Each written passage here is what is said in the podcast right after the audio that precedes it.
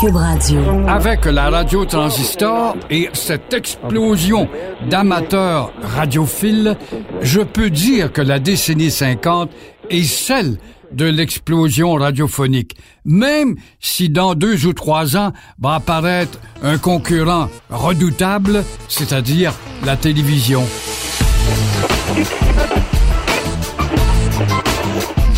La radio, premier influenceur. Une histoire de la radio par Gilles Proux.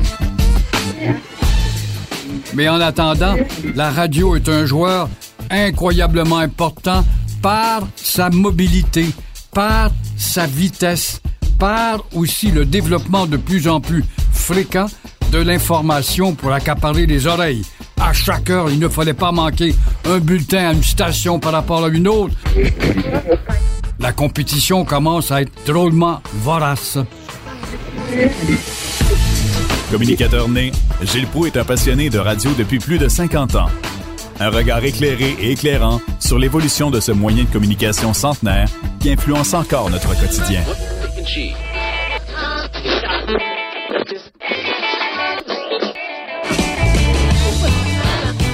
Chez les animateurs de radio, chers amis, c'est un peu comme les joueurs d'hockey. On rêve d'aller jouer pour telle station parce qu'elle représente une suprématie.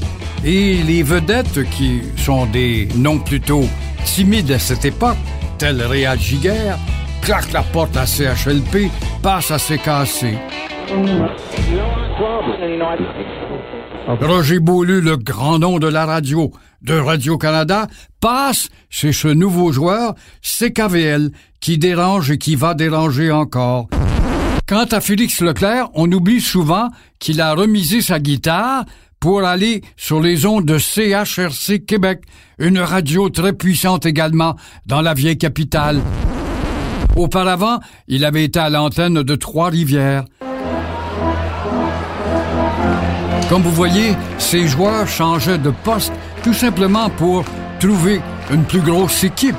De là mon espèce d'imagerie avec le jeune joueur de hockey.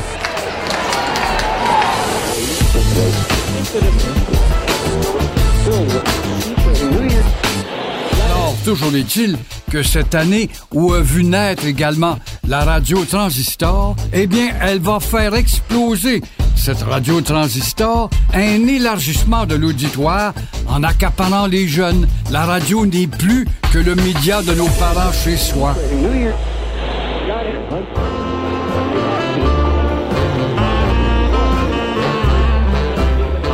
Vers 6-7 ans, si mes parents avaient le malheur de quitter le foyer, eh bien, j'allumais la radio comme par crainte pour démontrer à tout étranger qui pourrait s'amener que je n'étais pas seul.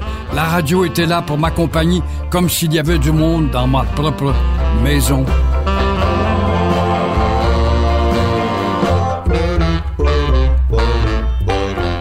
Cette décennie 50 qui est explosive, c'est le cas de le dire. Par exemple, Montréal est très fier d'annoncer, notamment CKC, la radio très catholique qui commence à porter une oreille spéciale aux animateurs liturgiques. C'est l'année sainte. Et voilà qu'un monseigneur passe au rang de cardinal, le cardinal Léger, qui va devenir une vedette de la radio au micro de CKC avec son chapelet qui va durer des décennies. 1951, on est proche d'un événement qui va arriver au Québec en 52. Voilà que la compagnie de publicité J. Walter Thompson nous annonce que déjà 25 000 Canadiens vivant près des frontières des États-Unis sont déjà munis de téléviseurs chez eux, captent la télé américaine qui est déjà en vigueur. Alors là, on se demande, le Canada sera-t-il en mesure de répondre à la demande lorsque le temps sera venu? C'est ce qu'avait demandé J. Walter Thompson. Ça n'a pas pris de temps que Jack Titleman, le diffuseur de CKVL, à l'avant-garde toujours des idées nouvelles, se rend fréquemment à New York ou à Los Angeles, la capitale nord-américaine de la communication, et voyait le long de l'autoroute en allant vers les États-Unis des panneaux réclames qui disaient, en anglais bien sûr, Broadcasters, are you ready? TV is coming. Chers diffuseurs, êtes-vous prêts? La télévision s'en vient. On s'en occupait peu. sauf Titleman, qui a été peut-être un peu plus avant-gardiste et dynamique que les autres, va se mettre à délaisser tranquillement sa production littéraire de radio-roman pour faire place à une américanisation incroyable un peu plus tard avec l'arrivée des hit parades qui vont compenser, si on veut, les radios-romans et concurrencer la télévision qui a déjà piqué les radios-romans de la radio, c'est le cas de dire, pour les transférer à l'écran. Alors, comme vous voyez, la décennie 50 en est une de chambranlement. Ça en est une où on secoue les habitudes. Dès 1953, alors que la télé faisait sensation, plusieurs Montréalais commencèrent à prédire la mort de la radio.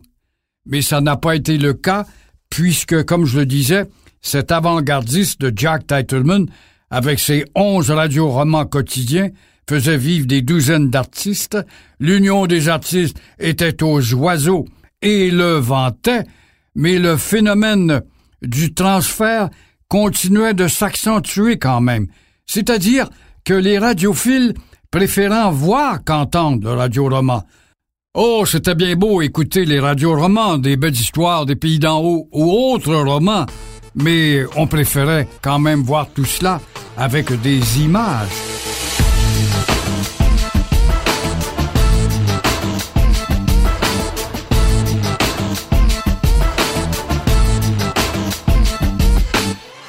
Et c'est à ce moment que Radio-Canada et toutes les stations vont devoir se redéfinir. Et voilà que le métier de bruiteur va disparaître.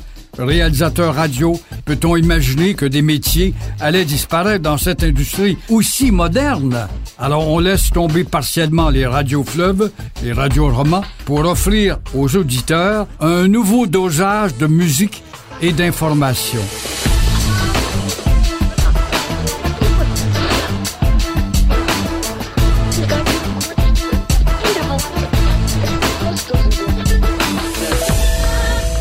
Qu'est-ce qui vient sauver la radio cette fois? Croyez-le ou non, c'est peut-être la télé qui le montre, parce qu'il bouleverse tout le monde, ce bonhomme qui se déhanche, qui est beau garçon et qui a une voix bien spéciale au Ed Sullivan Show du dimanche soir que tout le monde regardait, Elvis Presley.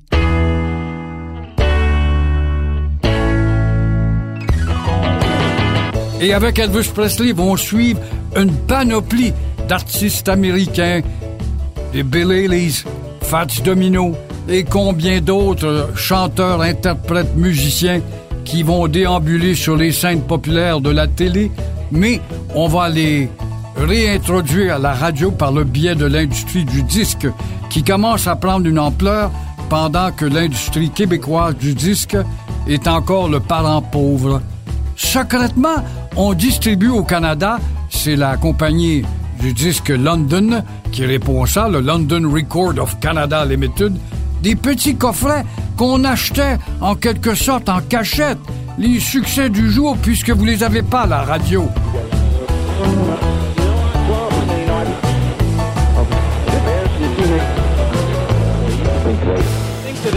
La radio devra donc traverser ces crises à cause de ce phénomène de Presley, et à cela va s'ajouter pour renforcer la puissance des chanteurs qui viennent à la radio le fameux palmarès, le cashbook qui est la bible des disc le Billboard. Oh, selon les positions du Billboard cette semaine, chers amis, nous vous annonçons que les Platters ont dépassé tel chanteur.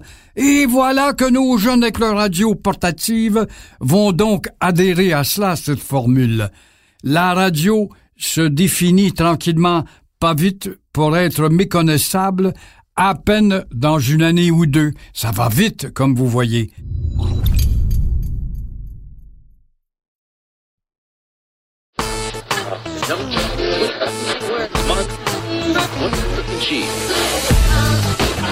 La télévision, quant à ça. Si je vous disais qu'il y avait 25 000 personnes le long de la frontière canadienne et américaine qui avaient déjà des téléviseurs parce qu'on captait les émissions de l'autre côté de la frontière, eh bien, elle va envahir nos magasins de meubles et au début, ce n'est pas n'importe qui qui pourra s'acheter un téléviseur Admiral, par exemple, RCA et combien d'autres compagnies. Alors, qu'est-ce qui arrive? C'est qu'on n'en a pas les moyens, mais le magasin du coin, le soir, laisse les écrans allumés. Et voilà que les gens du quartier se réunissent et regardent à travers la vitrine les émissions que l'on imagine et qu'on avait déjà entendues à la radio mais on ne pouvait pas imaginer, par exemple, avec les images en question.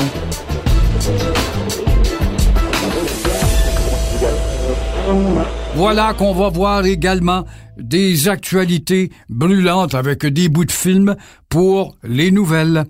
Alors, la télévision ou le récepteur télé coûtait tellement cher, des 600-800 dollars en 1952, alors n'allez pas vous imaginer que nous étions une pléthore à pouvoir nous équiper. Tranquillement, pas vite, il y en aura un dans le quartier qui va attirer d'autres familles. Ça crée en quelque sorte, sociologiquement parlant, un noyau d'amitié.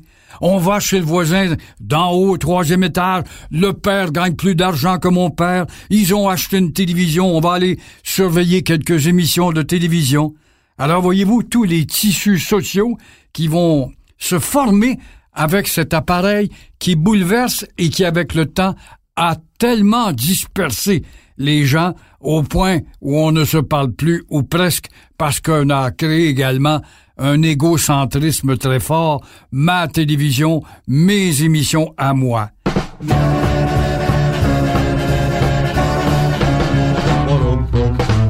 À la radio, eh bien, elle, elle est plus collective grâce à sa radio transistor, grâce à CKVL qui force les autres postes à se moderniser.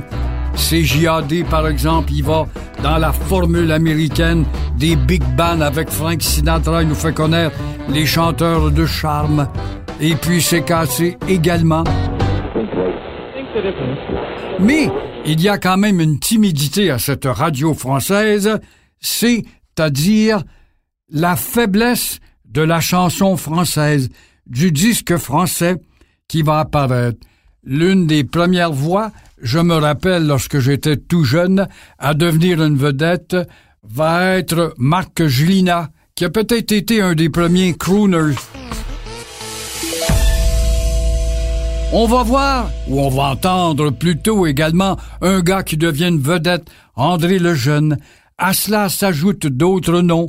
Monique Lepage, combien d'autres femmes également qui euh, occupent les ondes et CKVL avec sa structure d'accueil et son petit radiothéâtre offre directement de son théâtre de la rue Gordon des spectacles avec son pianiste Billy Monroe où chacun des chanteurs on était bien en avant, comme vous le voyez, de ces émissions qui s'appellent La Voix de nos jours, où on doit déterminer laquelle ou lequel va devenir une vedette et occuper le palmarès un peu plus tard. Déjà dans ce temps-là, on cherchait le talent et les médias étaient toujours à la recherche de nouveaux talents. Ces chanteurs, qui sont parcimonieux ou pas très nombreux, ont besoin d'un support. Ils vont donc trouver chez un animateur de CKVL, qui était un simple animateur presque anonyme, Léon Lachance, qui prend le micro pour improviser ou s'improviser lui-même disc jockey sur les ondes françaises, présente lui-même des disques américains. Léon Lachance devient une vedette incroyable à tel point que Radio Monde, qui appartient à Jack Titleman dans ses années, annonce, croyez-le ou non, qu'il gagnait 800 dollars par semaine. On est dans les années 50. Il fait ombrage à Jacques Duval, qui va devenir lui aussi une vedette un peu plus tard, qui animait le timide palmarès du disque canadien tout cela à cause de la radio transistor où les jeunes étaient accaparés par les chanteurs sexy américains. Mais dans ces années-là, fallait combler justement le vide de l'américanisation et l'abbé Gadebois, un religieux connu dans les milieux, va aller à la régie des ondes pour demander un permis et créer une radio qui va être strictement consacré au développement du talent canadien ou canadien-français.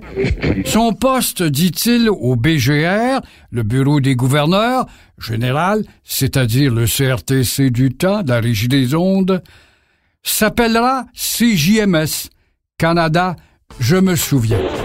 Cette radio qui devait faire fureur et stimuler le disque de chez nous, eh bien, va s'écraser devant ce mur impitoyable qui est celui de l'américanisation. On verra que CJMS va aussi devenir, grâce à la radio transistor là également, un joueur d'une importance capitale et va ébranler la compétition de tous ceux-là qui sont en place. Il y aura des noms importants et vous ne pouvez vous imaginer comment un homme avec une anecdote va redémarrer une radio qui était au bord du gouffre. C'était La Radio, premier influenceur, par Gilles Proux. Enregistrement, Antoine Lamar, dans l'environnement spkr.studio. Contenu historique, Gilles Proux. Montage et réalisation, Fred Rioux. Production, Cube Radio.